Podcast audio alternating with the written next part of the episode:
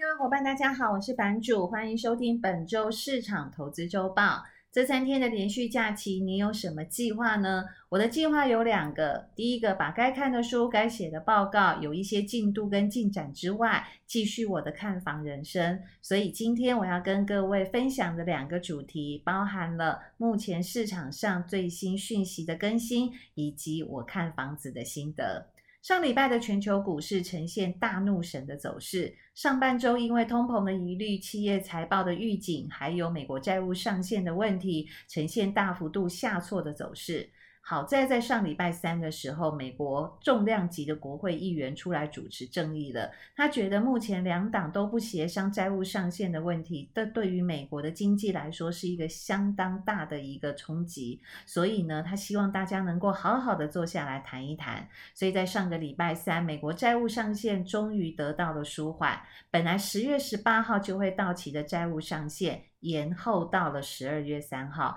也就是拜登政府这跟这些国会议员，其实有将近两个月左右的时间，可以好好坐下来协商，针对于债务上限跟预算案，可以拿到中间的平衡点。也因为这个大的利多，所以在上个礼拜三跟礼拜四，全球的股市呈现大幅度的反弹格局。可是礼拜五又有一盆冷水浇下来了，中断了大家对于多头走势的一个幻想。最重要的事情是，公布了九月份的非农就业人口以及失业率，出乎意外的差。本来大家认为九月份这两个数字应该会还不错啊，原因是因为在九月初的时候，拜登政府取消了所有各州的 COVID-19 失业补助金。在过去 COVID-19 疫情影响到美国的时候，其实拜登政府给了相当高额的失业补助金，导致很多美国人为了领失业补助金，而且因为金额非常的高，所以他们根本不需要也不愿意到市场上面去找工作。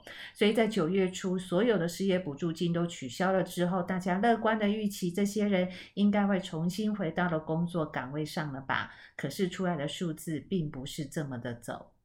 也不是这么的认为，所以说呢，大家就开始有了另外一个幻想，也就是，诶，不是说十一月初的时候，美国 FOMC 的利率决策会议。本来是说可能会开始执行购债计划的，那么九月份的这个就业市场状况如此不佳的情况之下，是不是会延后联准会对于缩减购债计划的时程呢？但是礼拜五的收盘告诉我们，这个幻想其实也是破灭的，因为呢，大家目前认为通膨的状况还是非常的严峻，而且是没有办法解决的情况之下，缩减购债计划这个动作还是必须要去执行的。然而而失业率、就业的状况不是那么的好，应该是要让升息的时间点往后延。所以呢，缩减购债计划的这件事情，我们认为还是会继续执行的情况之下，所以上个礼拜五的美股虽然下跌的幅度并没有很大，但是更值得我们留意的部分是，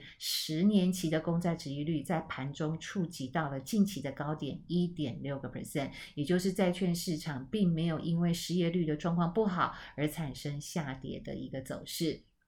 所以就目前来说，我针对于第四季市场的一个走法，会给予两套的剧本。第一套的剧本是它会走一个 V 转的一个情况。那为什么会走 V 转呢？因为最近有一个很大很大的一个消息。那我想呢，对于中国跟美国之间会有未来的一个股市或经济，或许会有另外一波的一个注意，也就是。拜习会在十二月份可能会通过视讯的电话会议了。那么他们这一次所要洽谈的主轴，就是在之前川普总统的时代所定定的这个提高关税的这个议题，会不会经由拜登以及习近平的视讯会议谈话而给予下调或者是取消的一个决策？那如果有这样的决策的话，我想对于美国股市，甚至在中国股市，就会有一个利多的产生。然而，虽然他们的会议是在十二月份，但是投资市场很有趣的地方就是，其实它会是提前反应的，也就是在这两个重量级的领导人，他们在对谈之前呢，他们的幕僚幕僚在之前也会有相当多次不同的一个沟通会议哦，包含在上个礼拜，他们就已经在瑞士相对的举行了相关的一个会谈了。所以呢，在会谈的这个内容呢，可能都会对于未来的一些议题呢，都释出一些善意的情况之下，我觉得这个对于投资主轴来说，会是一个还蛮有帮助的一个方向。所以呢，如果有机会 V 转的话呢，我想各位就是必须要留意一下上个礼拜二全球股市主。要指数的这个低点，那这个低点呢，也就是不能跌破的。也就是说，如果它下来打第二只脚的话，通常第二只脚的低点要比第一只脚的低点来的要高一些。所以这个部分呢，是第一套我们认为有机会走 V 转，小 V 转。然后它会下来，微幅的下来打第二只脚之后再往上攻坚的一个走势。那第二套剧本的走法呢，也就是它打完第二呃，就是上礼拜二的低点有可能被跌破。那跌破了之后呢，它会开始做横盘的动作，把一些相关的浮额所洗掉。洗掉了之后呢，可能接近十一月的中下旬或十二月份呢，因为供应链的问题，我们再来看看美国的黑五，也就是感恩节的这个购物。购物季节，或者是如果是 Christmas 的这个购物季提前开跑的话，如果美国的消费力道，或者是他们本身想要消费，但是如如果也可以买得到相关的礼物，不会是之前我们所提到没有礼物圣诞节的情况之下的话，这个市场才会有另外一波往上攻坚的机会。所以原则上来讲，我还是再次的强调，目前整体的市场呢，它不会是一个景气的反转点，它只是一个涨多的回档休息，那涨多的回档休息呢？到底是休息的时间是短是长？可能还是要看一下供应链的问题，以及中美两个领袖他们本身会谈的内容，以及减低关税对于整体市场到底会带来多大的一个利多，这个部分都是我们后续要去留意的。所以就我自己的投资部位来说的话，我自己还是会延续上礼拜的一个方向，也就是我会是在十月中旬到十一月初，也就是超级财报周的这两周，以及 FOMC 的利率决策。测会议之前。或者是之后的一个礼拜去寻找投资的进场时间点，那我会把我目前想要投资的资金分成三等份，也就是呢，每一次如果逢大跌的时候，那么逢大跌的一个参考位置点呢，就是再次强调一下，就是上个礼拜二的那个低点，如果是在跌到那附近，如果有所支撑，或是甚至跌破的话，我会把第一个三分之一的资金部位来进场布局。那目前布局的方向呢，还是以。科技类股为主要的一个主轴哦，那短时间之内，最近难道市场上都没有可以投资的一个呃产业或者是相关的一个指数吗？其实答案是有的。就目前来讲，还是在两个礼拜前一直跟大家提醒的能源类股的一个走势哦。那么就目前来看的话呢，因为在下个礼拜呢，欧洲地区的天气也要迎接。这一波冬天、秋天来临，第一道的冷风哦，我觉得今年的天气其实变得冷的非常非常的快哦。那我记得之前在台湾的时间，十月份或十一月份，可能还是艳阳高照，出门还是汗流浃背。那最近我在台北市呢，其实它吹来的风已经是非常凉爽的风了哦。然后这个部分呢，其实对于我们在外面跑业务的人来讲，会是一个利多。但是对于目前整个缺天然气、缺石油的状状况之下，可能会是一个雪上加霜的一个情况哦，所以在下个礼拜呢，各位要留意的部分就是，当欧洲的天气变冷了之后，那么石油以及天然气的供给以及它的价格。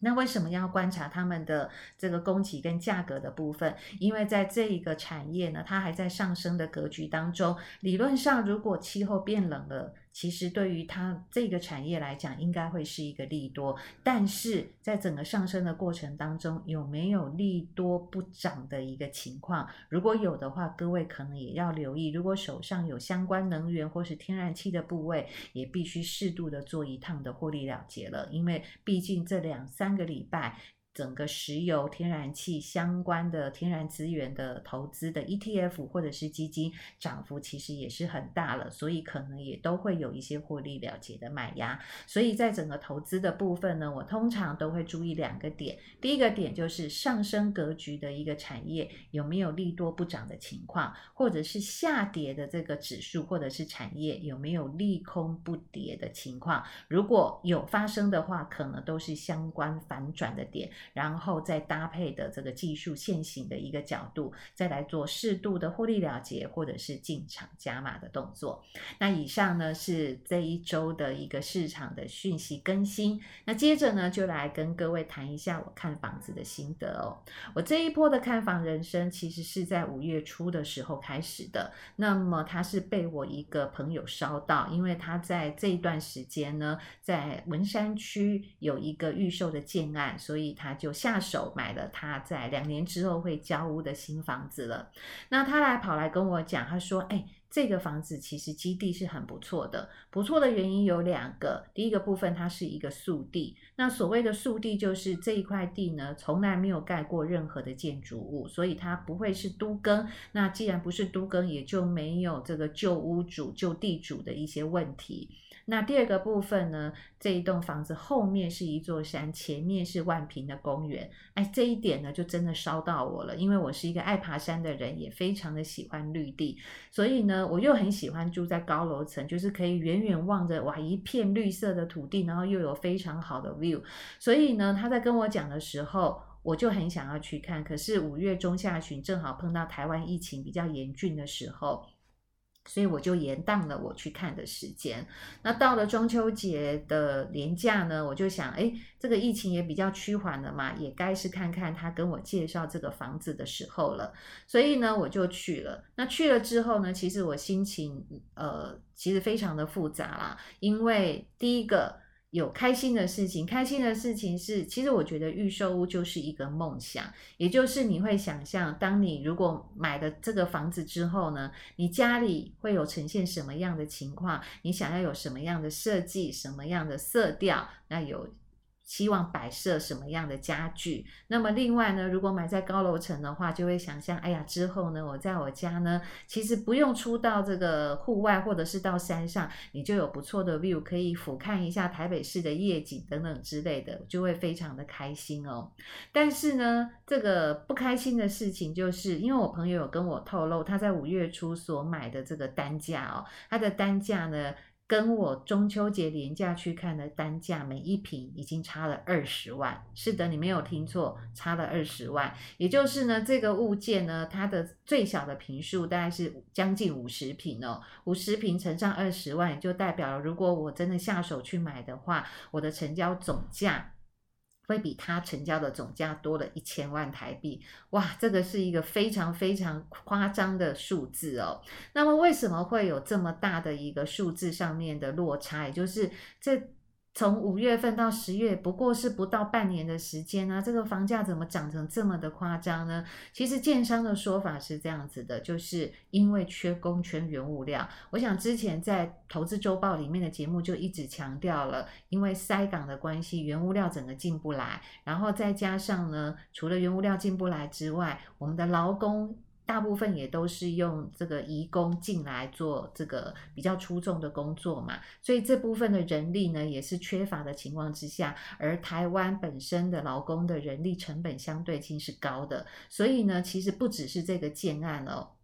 我后来发现有非常多的这个预售案件呢，其实最近呢夸张的部分是，甚至有一个预售案件每一天的。每平的单价都上涨两到三万呢，这个真的是一个非常夸张的数字。你不要说我们的这个加薪的幅度哦，我们就算是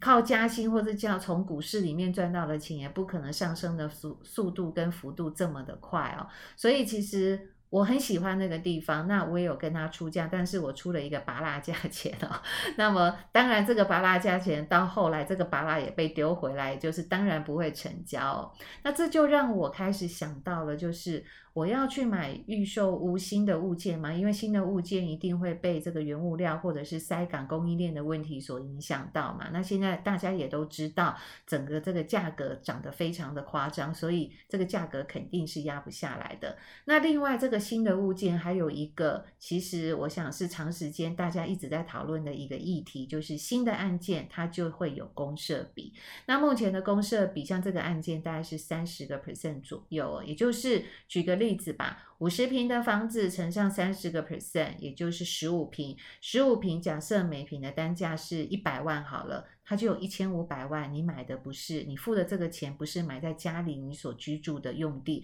而买的是整个大家公用的一个部分哦。所以这个也就是我现在一直在思考的，也就是我必须要拿这么多的钱去买一个涨这么涨涨价已经涨这么多的物件，还有就是我要多付一千五百万在这个。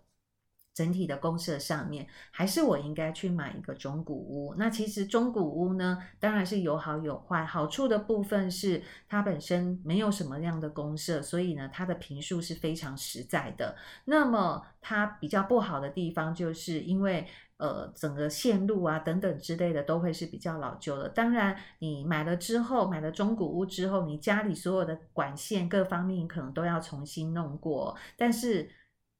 楼上跟楼下的这个邻居，他的管线如果是老旧的话，其实你可能还是会有水管不通、马桶不通等等的一个议题，需要之后后续的再来跟邻居沟通来做处理哦。所以这个部分呢，整体来说就陷入了两难的境界哦。但是呢，其实我自己想象我自己未来的家的一个梦想，心中的小剧场还是在持续的，所以呢，我就开始在寻找说，哎呀，有山呢、有绿地的地方。所以我另外。一个朋友呢，就跟我讲了说，哎，你要不要往北投奇岩那个方向走哦？因为那边是有一个新的这个从化区哦，那可能也有一些物件，或许你会喜欢。所以在这次的这个连假呢，我其中的一个一天的时间呢，我会去那边逛逛，看看有没有呃还不错的一个物件呢，然后呢，再来跟各位聊一聊这方面的一个心得哦。那讲到这个地产的部分呢，其实我就开始上网查了一下，哎，台北。市的房价或是台湾的房价，是不是跟全世界地其他地方的房价来比，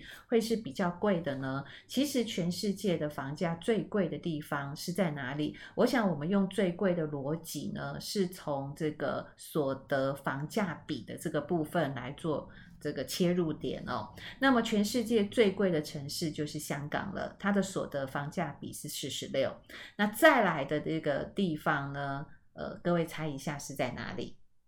哈哈，答案就是在中国，像北京啊、上海啦、广州啦、深圳哦。深圳是第二高的，那它的所得房价比是四十三，北京四十二，上海三十三，广州三十一，再来才是欧洲的巴黎，只有二十。东京十四，伦敦十三，纽约是九，旧金山是八，这是世界的一个状况。那这个数字呢，是统计到今年的第二季底，也就是六月三十号。那同样的时间，台湾的所得房价比是多少呢？台湾平均来讲呢，大概是九点零七哦，但是。台北市是十五点七九，诶，台北市的部分已经比东京高一点点了。我们之前可能各位有印象，大家有一点在诟病，诶，东京的房价其实还蛮不低的，可是现在台北市平均的所得房价比是比东京的十四来的高一些。那么新北市是十二，然后再来高的第三名高的呢，就是台中的九点八七了。